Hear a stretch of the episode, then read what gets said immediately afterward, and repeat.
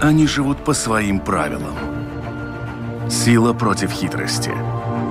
Ловкость против скорости. Иногда нам кажется, что они нам подчинились.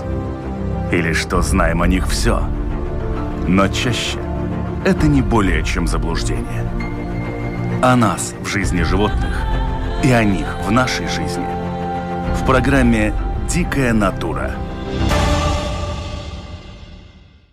Здравствуйте, дорогие друзья! Это программа «Дикая натура». Меня зовут Дмитрий Шандро. А значит, вы находитесь на волнах Латвийского радио 4, либо смотрите нас на портале Латвийского радио 4, а возможно в одноименной группе э, в Ютубе на канале «Дикая натура». Кстати, не забудьте подписаться, и вы будете в курсе выхода всех наших новых программ. Сегодня поговорим о собаках, но о собаках, которые выполняют очень особую функцию. Говорят, что если у человека забрать какое-то из чувств, то остальные у него очень сильно обостряются. В случае нашем здесь речь идет о людях, у которых э, есть серьезные проблемы со зрением. Они либо очень слабовидящие, либо незрячие совсем. И тогда роль вот этих глаз выполняет специально обученная собака, собака поводы. Сегодня поговорим о том, как вообще этих собак тренируют, как их подбирают. И э, в качестве эксперта специалист в этом вопросе, тренер таких собак-поводырей, э, кинолог Зайга Клявиня. Добрый день. Здравствуйте. Зайга, с самого начала, какие собаки вообще в принципе используются? Это какие-то особые породы или это как с, допустим, для канистерапии это просто характер определенный? Ну, в принципе, в большинстве случаев используется лабрадор-ретривер. Это самая универсальная порода собак для этой цели. Но бывают исключения, и мы смотрим, конечно, характер. Если подходит, э, например, золотистый ретривер или немецкая овчарка или метис, то это тоже не исключает его использование, если он по всем параметрам подходит нам. Какие параметры должны быть у собаки, чтобы она подходила? То есть в основном ретривер и лабрадор это очень близкие. Э, да, это близкие, но э, у каждой породы есть своя особенность.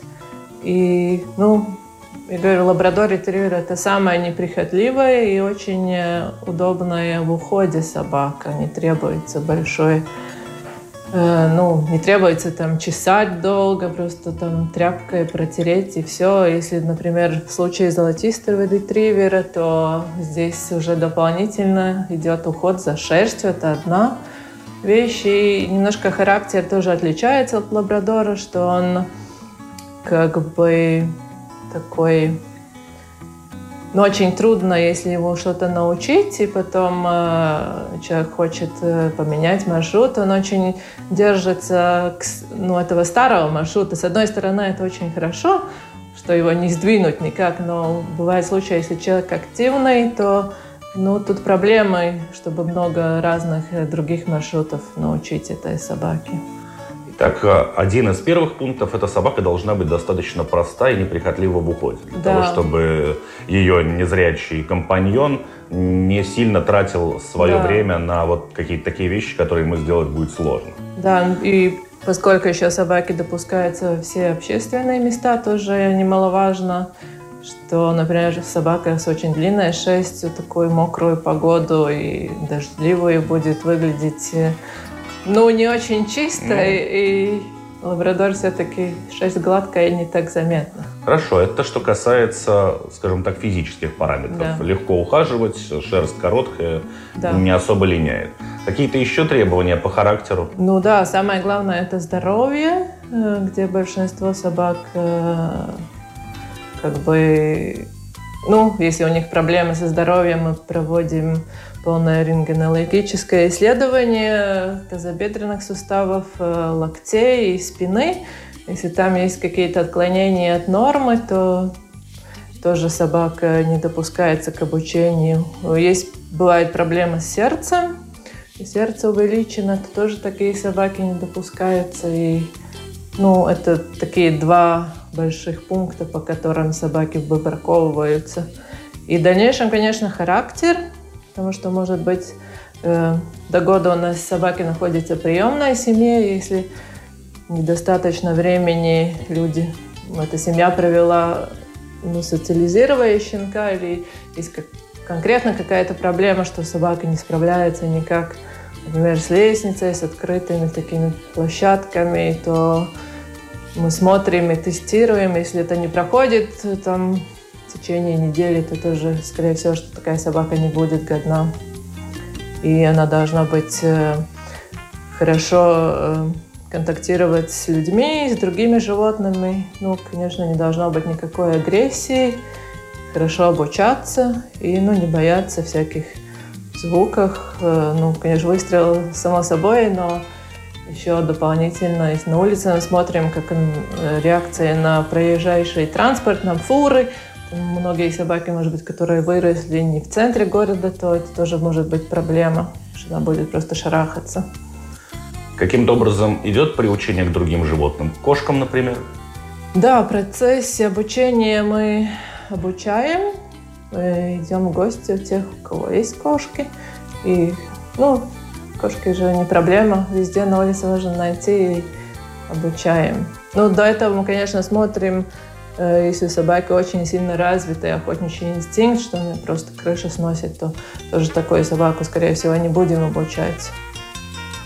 То есть собака должна быть очень сильно уравновешена да. и не реагировать ни на что, кроме того, что является да. ее работой на данный момент. Да, так есть. Но играть-то ей тоже когда-то надо. Э, в свободное время она играет. Это же не весь день обучения, не весь день она работает. И у нас по правилам обязательно есть э, минимум час. Э, собака должна свободно двигаться и гулять с другими собаками или просто играть. Так что это... Если собака подошла вам по физическим параметрам и вот по всем тем, да. что вы проверяете для того, чтобы допустить ее вообще к началу обучения, а насколько длительный и сложный вот этот процесс обучения собаки? Что вообще в него входит?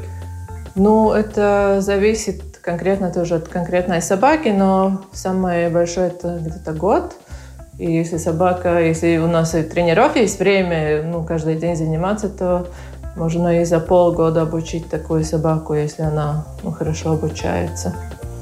И ну, э, обучение входит э, конкретное количество часов, которое должна пройти собака по городу по различным маршрутам.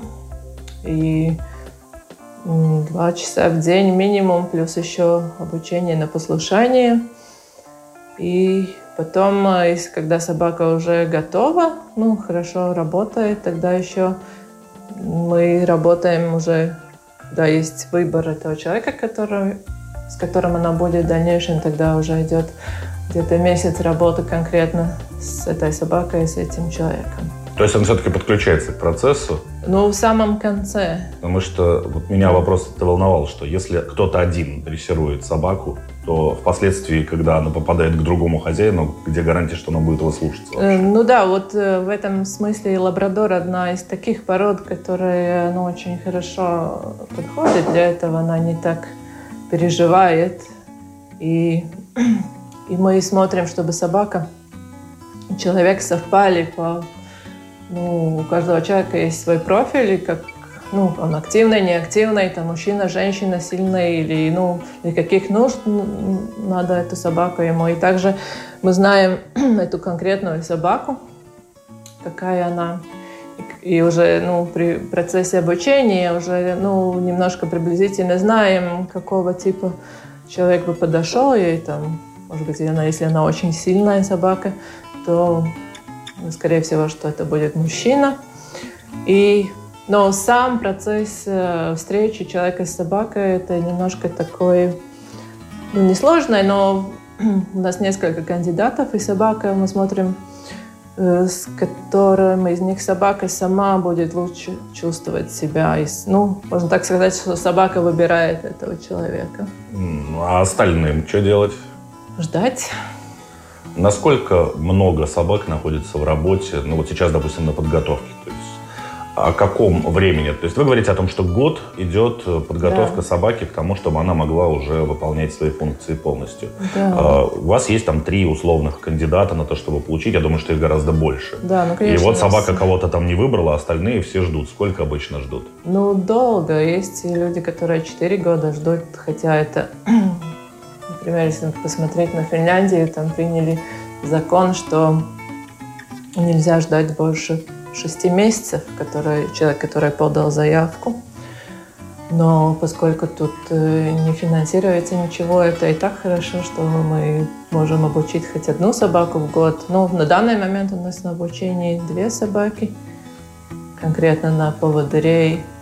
Бывают и случаи, как у нас э, зимой было, что полностью обученная собака за неделю до того, как мы ее ну, уже э, хотели отдать человеку, она просто умерла. Но такое тоже бывает. Там оказался рак с одной стороны, даже хорошо, что так получилось, а не так, чтобы мы дали уже человека, и потом бы это обнаружилось. И при всех вот этих проверках вы его не увидели? Нет, это...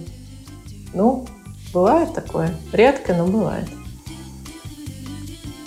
И это два года работы уже не считается. А, служебных собак, по крайней мере, как э, сказали в таможенной службе СГД, у них есть свои питомники, в которых они их подбирают. А где собак ищете вы своих? Ну, мы знаем проверенных э, тоже питомников, где мы покупаем большинство собак. Э, бывает, что мы разводим сами. У нас есть э, некоторые поводыри, которые могут иметь щенков. Это, конечно, ну, плюс, потому что те собаки работают, и мы уже знаем досконально, потому что если покупать собаку где-то в другом месте, все равно сто процентов правду мы никогда не узнаем, никто не расскажет там какие-то нюансы. Но да, у нас есть проверенные люди, которых мы можем брать и не только в Латвии, мы покупаем и за рубежом, в том числе в Франции, в Америке, и Финляндии, и в других странах. Приветствуется ли наследственность какая-то? То есть, допустим, да. родители поводыри да, да, щенок? конечно. Э, это очень хорошо. У нас вот э, один помет сейчас 8 месяцев. Мы оставили себе трех, трех щенков. И ну, занимаемся параллельно с этими семьями, и видно, что очень хорошие собаки будут. Потому что если родители работают, или хотя бы один из них, э, то это уже как бы передается тоже не то, что просто собака на диване лежит. Есть ли какие-то предпочтения по полу собаки? Э, ну, в большинстве случаев мы предпочитаем э, сук. С ними немножко легче, но если есть э, хороший кабель, то ну, как бы не исключает возможности обучения. Ну, просто это уже конкретно по щенячьим тестам мы смотрим несколько раз, это может быть трижды. И если кто-то из ну, кабелей показывает себя очень хорошо, то мы тоже ну, не против такой собаки. Но главное, что это должна быть очень уравновешенная да, собака. Просто кобели немножко ну, больше ростом, и если наша линия отличается тем, что обычно у нас собаки такого компактного размера, небольшого, это... Ну, лабрадора спец... сложно назвать небольшой Нет, собакой. у нас собаки компактные, и это важно при перелетах, чтобы собака ну, могла сидеть около ног и транспорте, везде, чтобы не занимало много места, это очень важно. Поэтому мы стараемся ну, эту линию продолжить, чтобы собаки были такого, ну, не очень большого размера. Но кобели всегда будут э, ну, ну крупнее, больше понятно. размером, да, но если человек никуда не собирается выезжать и где-то здесь э, на юге или все равно где-то живет, то это, в принципе, разницы не имеет. Но если человек активный и много путешествует, то это ну, затрудняет. Э, ну, просто сложно, если перелеты долгие. Самому уже иногда там нет места, где ну, ноги да. поставить. Еще Бывает ты должен такое. в своем где сиденье, еще твоя собака там должна лежать. Когда вы закончили процесс обучения, ваш э, потенциальный владелец встретился, допустим, они сошлись с собакой, все, собака отдана к нему в работу, вы в дальнейшем отслеживаете как-то судьбу этой да, собаки? Да, конечно. У нас регулярные тренировки, особенно в первый год, пока они притираются друг к другу, и потом каждый год все э, эти, ну, у кого есть собаки-поводыри, должны сдавать экзамен чтобы мы видели уровень, видели ошибки, может быть, что-то надо подработать. И, конечно, при первом требовании, если у человека, например, какая-то ну, необходимость, он поменял место жительства, то выезжаем работаем. Новый маршрут собаки учим. Так что все время они под присмотром. Я напоминаю, что вы слушаете, а может быть смотрите программу «Дикая натура». Это Латвийское радио 4 и мы обсуждаем тему собак-поводырей и то, как они вообще готовятся и какие собаки используются в работе. И сейчас настало время для нашей новой рубрики. Петухи всегда кукарекают утром. А где раки зимуют? У зебры белая шкура или черная? А что кенгуру носит в своей сумке? А почему у слона такие большие уши? А сколько зубов у крокодила? А ворон это муж вороны? Устами человеческого детеныша. А как собака понимает, э, куда ей надо попасть? То есть у людей существует понятие адреса, а у собаки, как мы знаем, такого понятия нет. Как она понимает, э, какой номер транспорта мне нужен? Да, ну собаки, во-первых, во время обучения они не обучаются конкретному маршруту, они просто обучаются, но если так можно назвать, таким элементарным правилам дорожного движения – ну, например, где идти, в какого, какого расстояния от э, газона и, и как правильно подойти к перекрестку или как правильно пересекать улицу, как по какой стороне надо идти, если нету тротуара, если, например, это ну, ну такая местность. Ну, проселочная дорога, да. да. Это все обучается. И собака просто обучается командам вперед, направо, налево, назад, ну такие. Ну, это дает возможность в дальнейшем собаку использовать там, ну, например, в чужом городе, где не знаем ничего, то у незрячих людей есть дополнительные навигации, они могут использовать, например, слушать, что такая улица такая. Ну, конечно, собака никогда не скажет там номер дома и, и номер э, автобуса или трамвая, но она прекрасно найдет эту остановку и там уже помощь людей или шофер скажет номер автобуса или трамвая. Но, как наша практика показывает, то люди, которые ждут, э, очень отзывчивы, когда видят э, э, человека с собакой, всегда помогают и говорят этот. Если это идет речь о ну, там, где человек живет, то собака обучается уже потом конкретно каким-то маршрутом, ну, ежедневным, например, магазин, э, на работу, если человек работает, э, там, к другу, и несколько раз повторяя, может быть, какой-то собаке надо только один раз, она прекрасно понимает, э, куда идем, и тогда уже не надо ее там говорить там, вперед, направо, налево, просто достаточно сказать слово «магазин», и она уже знает конкретно, о чем идет речь, и ведет человек конкретно тот магазин, который нужен. И собаки, ну, которых много используют, у них в арсенале много таких маршрутов, и даже приезжая в другой город, если он даже один раз там был, он уже прекрасно знает, куда идти. А если приезжаем в чужой город, то есть, есть возможность использовать навигацию или просто спросить у людей, и, но собака тебя поведет все равно правильно, остановится там, где надо, около перекрестка и ну, таким образом. Ну, если сравнить э, то, как человек, ну, например, передвигается с белой тростью, кто видел, то ему надо щупать э, там ориентиры ну, все время, да, да. где он находится. И, конечно, в такой местности, где он э, живет, например, как здесь, тут там какой-то небольшой отрезок участка, то он уже знает и может с белой тростью очень быстро идти, но ну, это, например, в центре города это уже как бы не очень получится, потому что много скоплений людей, и ну, можем кого-то травмировать этой белой тростью, потому что если, например, около цирка там или во время утреннего или вечернего, когда люди э, идут на работу или назад, то ну, просто никто не заметит с этой белой ну, тростью кого-то. Да. да. Не, ну удобно, может быть, удобно, просто тебя могут толпе не заметить. И...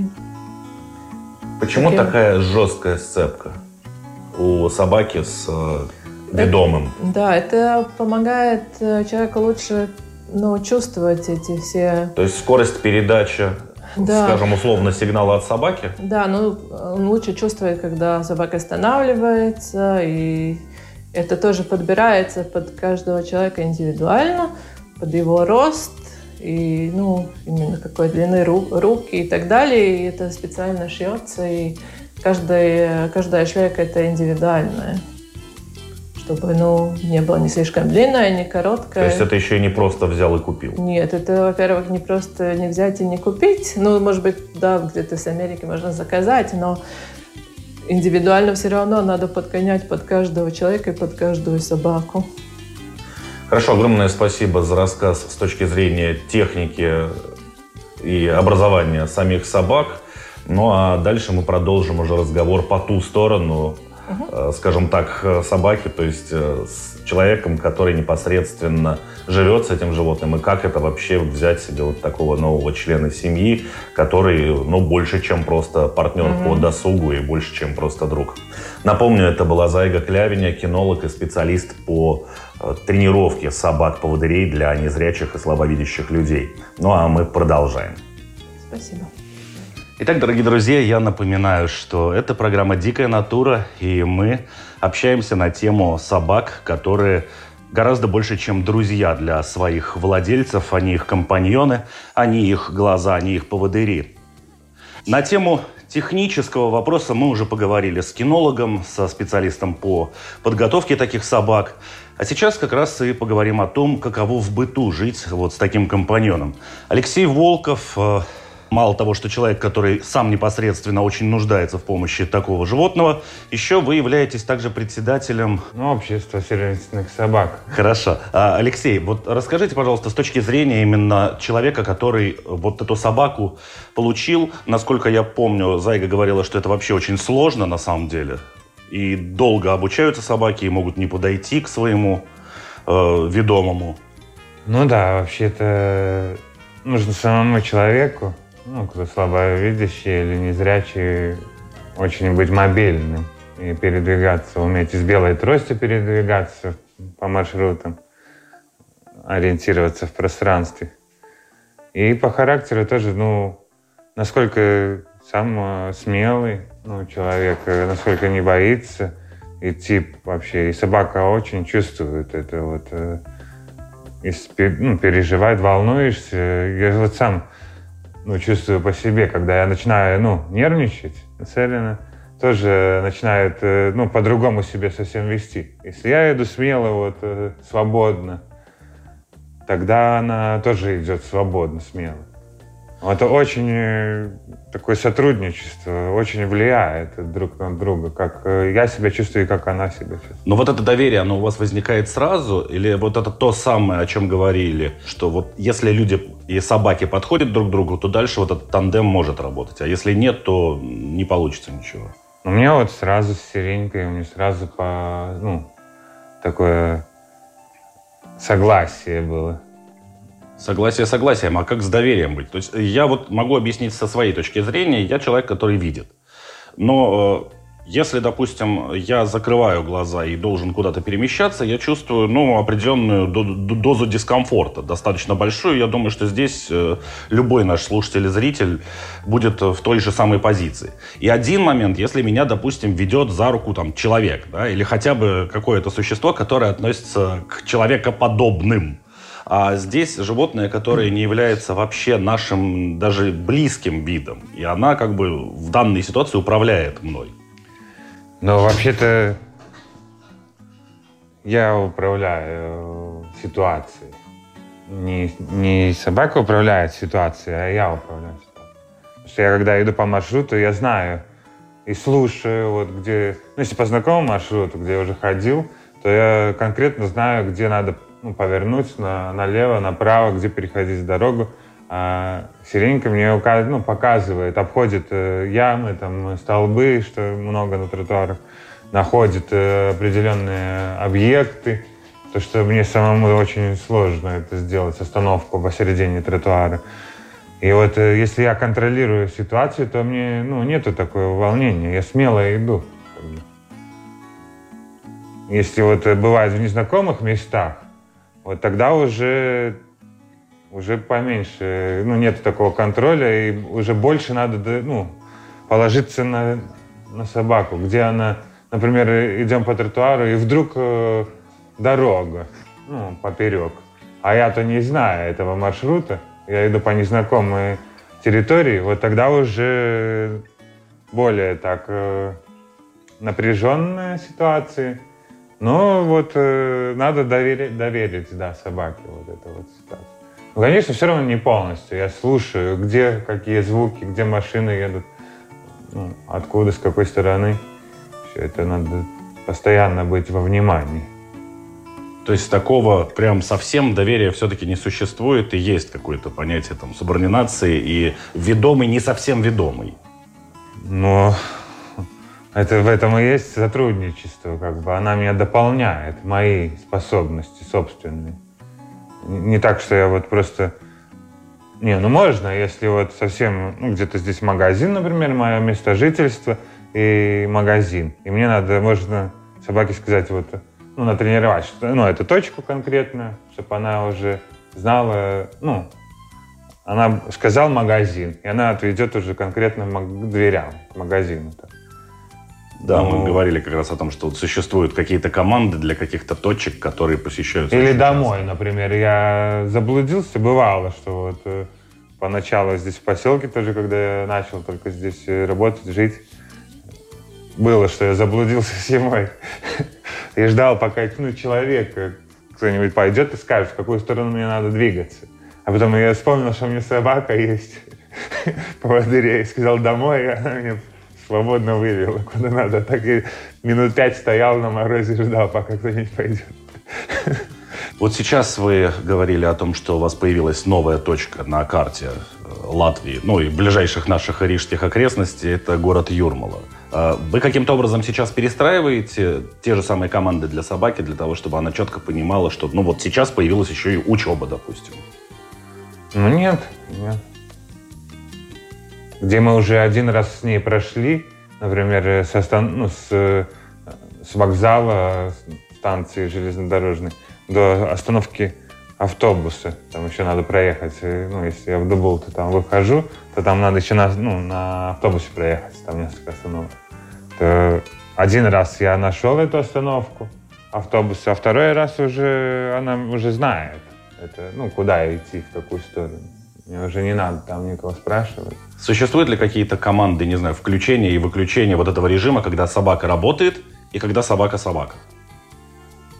То есть есть команды, когда команды, говорят, когда... что ну свободно, ну гулять.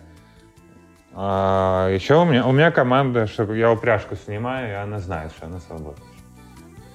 Когда упряжку одеваю, тогда она, тогда она сама работает. стоит, уже все ждет команду, что будем делать, куда идти. Но в целом я смотрю, что вот ваша собака от вас практически не отходит. Ну так, сбегала там, водички попила, ко мне да. прискакала посмотреть, потому что чужой человек. Мы Но любим в целом друг все время друга. рядом. Зайга говорил о том, что происходит постоянное обучение. То есть вы все время работаете и со своими собаками, изучаете команды какие-то, еще что-то в этом духе. Насколько часто это происходит? Надо периодически, даже если я ну, неделю здесь никуда не еду, надо все равно периодически, ну, в магазин я иду, да, ну, перед, часто.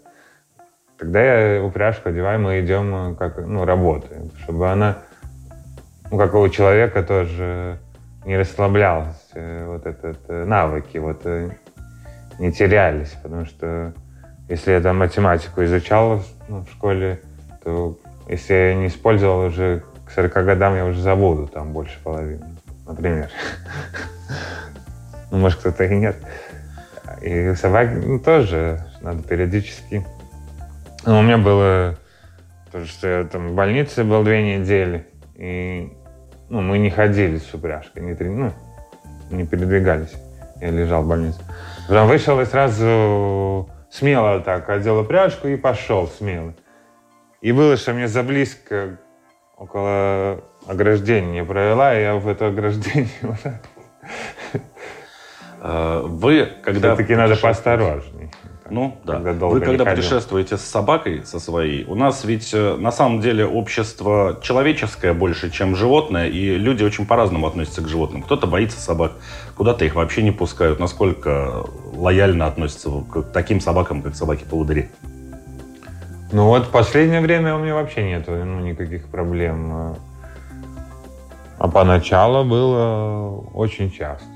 Куда бы ни шел, всюду говорят, собака нельзя. Ну, надо было объяснять, что это. А сейчас э, уже практически такого и нету даже. Что и я и в транспортах, ну, где было раньше, что люди, ну, ее нельзя гладить так, ну, приходить там, общаться с ней, ну, как ну, человек, если подходит, там, гла- начинает гладить просто так без решения, вот, особенно собака-поводыря. Потому что она теряет тогда тоже, ну, привяз, ну, со мной связь она тогда теряет. И больше будет обращать на других людей. Угу.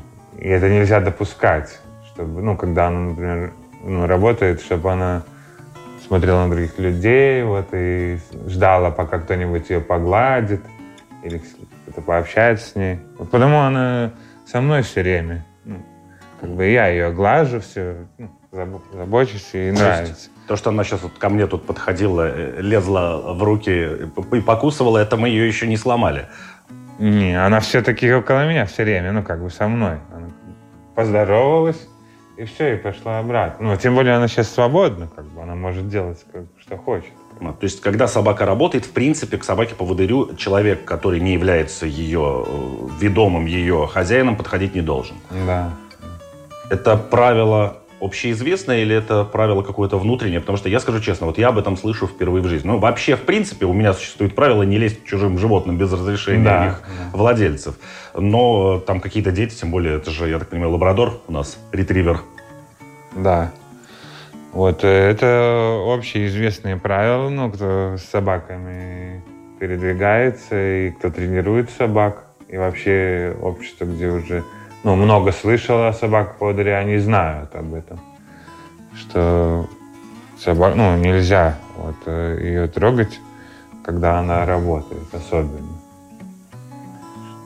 Попробуйте. И причину тоже я объясняю, почему. Да, потому что она должна быть со своим и не отвлекаться на посторонних. Ну, она, да, она, например, ведет меня по тротуару, и кого-то заметил ну, человека, с которым недавно общалась. Ну, кто его, ее гладил. Угу. И она захочет опять, ну, ну чтобы он может быть, ее погладить, чтобы он и пообщался. И она уже отвлечется от того, что она ведет меня по маршруту, и там э, заведет в какой-нибудь столб или в, ну, кусты, там, ну, не будет уже... На... Попробуйте вспомнить э, чисто человеческое ощущение, когда вы идете навстречу вот с этой собакой. То есть у вас ее до этого не было, вы дождались наконец своей очереди.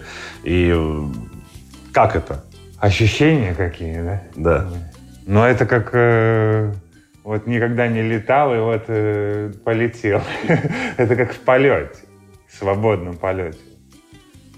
Потому что когда идешь с тростью, ну, это к этому тоже надо было привыкать. Передвигаться с тростью надо было научиться. Поначалу я так не мог сразу вот ездить по маршрутам, там куда нам домой, там на работу. А ну, стройся все-таки привязан к ориентиру постоянно. К бордюру какому-то, к какому-то ориентиру, к траве, ну, тротуар, трава, тротуар, трава или тротуар, бордюр. Все время, ну, щупаешь тростью вперед. Идешь и щупаешь. А когда вот идешь с собакой, то идешь посередине тротуара и ни к чему, ну, не привязан, как бы. И людей тоже обходишь, так бывает, что тростью заденешь человека, там, если впереди идет, особенно в центре города, где очень много народу. А здесь, э, когда идешь э, с собакой, тогда она обходит, ну, как, как на машине, когда на трассе едешь, тогда обгоняешь одну машину, вторую, так. И вот так с собакой тоже, когда идешь по тротуару. Но это мы сейчас рассматриваем с вами такую прогнозируемую ситуацию. Да? Вы захотели пойти, не знаю, образно в магазин и с собакой пошли. Все происходит прекрасно и по плану. А существуют ли какие-то, э, не знаю, моменты на случай чего-то экстренного, когда собака должна среагировать моментально, потому что ни нащупывание тростью, ни какие-то там долгие попытки что-то услышать, это все просто, на это нет времени.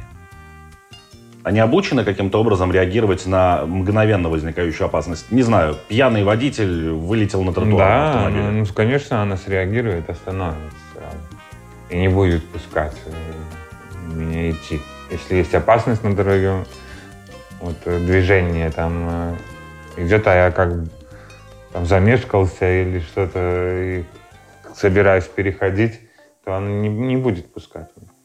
То есть, в принципе, собаки обучены на какую-то мгновенную аналитику ситуации, да, если она опасна. Вот когда ну, машины останавливаются, уже, ну, я вот чувствую, что Сиренька уже, ну, пока говорит, что надо идти. Хотя она без команды не, ну, не идет. Только тогда ну, не переходит дорогу, если даже можно. Только когда я говорю команду переходить, тогда она переходит. Мне очень как... интересно, как у них вот эта грань проходит между понятием, что она сейчас выполняет свою служебную функцию, и когда она предоставлена сама себе. Ну вот она сейчас свободна. Ну, Я могу да. показать э, бряшку один. Она уже ну, видит, что...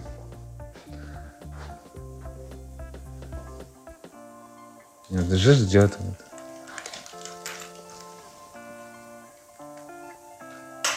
А, и все, собака... Все, она работает. Она сама уже понимает, что ей надо, ну, что мы будем работать. И вот, например, дверь надо. Ови, эти Ови.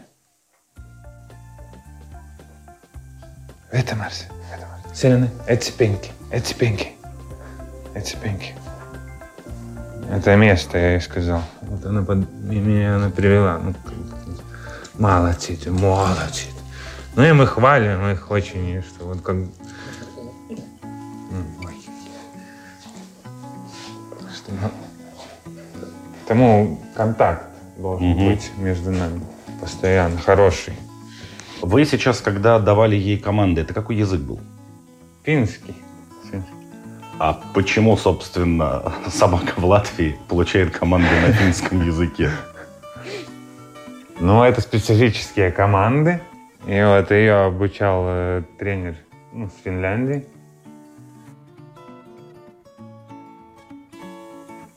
Ну, вот в Финляндии и на финском.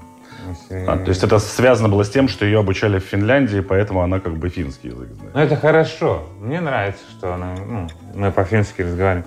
Что другие, ну, не понимают, что мы будем делать, куда мы идем, ну, там, налево, направо, не вмешиваются. Это... Хорошо, к сожалению, наше время подошло к концу. Надеюсь, что плюс-минус э, у меня и у наших слушателей, и у наших зрителей, которые есть, сложилось какая-то картинка о том, что такое собака-поводырь, какая титаническая работа проделывается для того, чтобы она, в принципе, выполняла эти функции, потому что ответственность на ней лежит значительно больше, чем на любимом песике, который дома там бегает, то за палкой, то за мячиком, с ним погулял, покормил. А, ну что ж, друзья, вот теперь наше время действительно окончательно и бесповоротно завершилось. А, огромное спасибо, Алексей, за рассказ о работе и о том, как это вообще жить с собакой и поводырем. А, напомню, это был Алексей Волков, а, председатель общества сервисных собак. Да, Теодор. Просто вот для меня вот это вот сервисные собаки, это немножко такое... Вообще не только поводыри, есть, есть еще собаки-ассистенты. У нас в Латвии есть собака-ассистент, который помогает человеку, девушке, ну, когда, ну, с двигательной системой. Так, и тогда вот буквально коротко, в чем тогда разница между собакой-поводырем и собакой-ассистентом? Что умеет делать собака-ассистент? Она вот, э, ну, ну, Сиренька тоже может поднять. Там, если что-то у меня упадет, мне не надо щупать там рукой. Но так, э, ну, снять куртку, там, э, разут, брюки снять, ну, там, Собака. подняться с кровати, ну, сесть в кресло Собака... Включить свет, выключить, открыть дверь, там, э, подать мобильный телефон со стола. Ну, все вот это вот. А ассистент, как бы, он все, ну, помогает все. Вот. Э. Это что-то вообще какой-то космос. Деньги упали там в магазине на пол. Но это с кресла, конечно, как там ну, все это подобрать? Это невозможно, наверное. Ну, как кому, конечно. Но собака вот поднимет, даст деньги. Или, там... Невероятные навыки. Тут э, люди собаку сидеть обучить не могут. И ко мне. А тут и деньги поднять, и двери открыть, и свет включить. Ну да, вот. Это большая работа. Хорошо, огромное спасибо, Алексей, за ваш рассказ.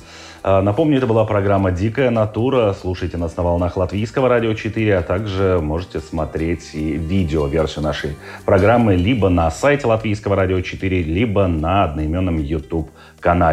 А, спасибо всем за внимание. До новых До встреч. Спасибо.